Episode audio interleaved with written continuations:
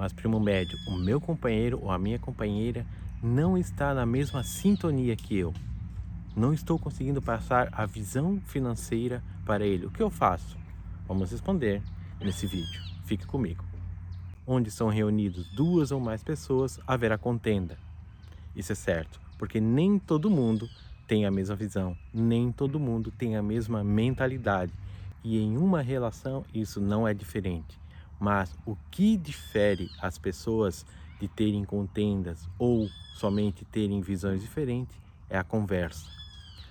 É necessário ter conversa. Se você está numa visão diferente da pessoa que está com você, sente com ela, converse, mostre no papel o que você está pensando, o seu planejamento, como você pretende chegar lá e como a pessoa que está contigo se encaixa nele.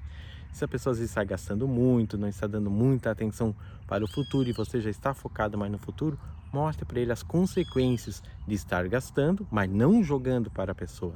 Mostre um cenário fictício, ó, oh, se gastar tanto, é isso, mas se, sempre com se, não apontando para a pessoa, tente sempre conversar e fazer com que a pessoa te ouça, não apontando, mas mostrando. É assim que funciona porque a gente tem que ter diálogo com as pessoas. Ninguém é obrigado a ter a mesma visão que a gente, mas nós somos obrigados a respeitar sempre a visão do outro e tentar passar a nossa visão e passar a nossa visão para o outro, sempre com calma, sempre com conversa, com diálogo e tentando se ajustar, um ouvindo o outro.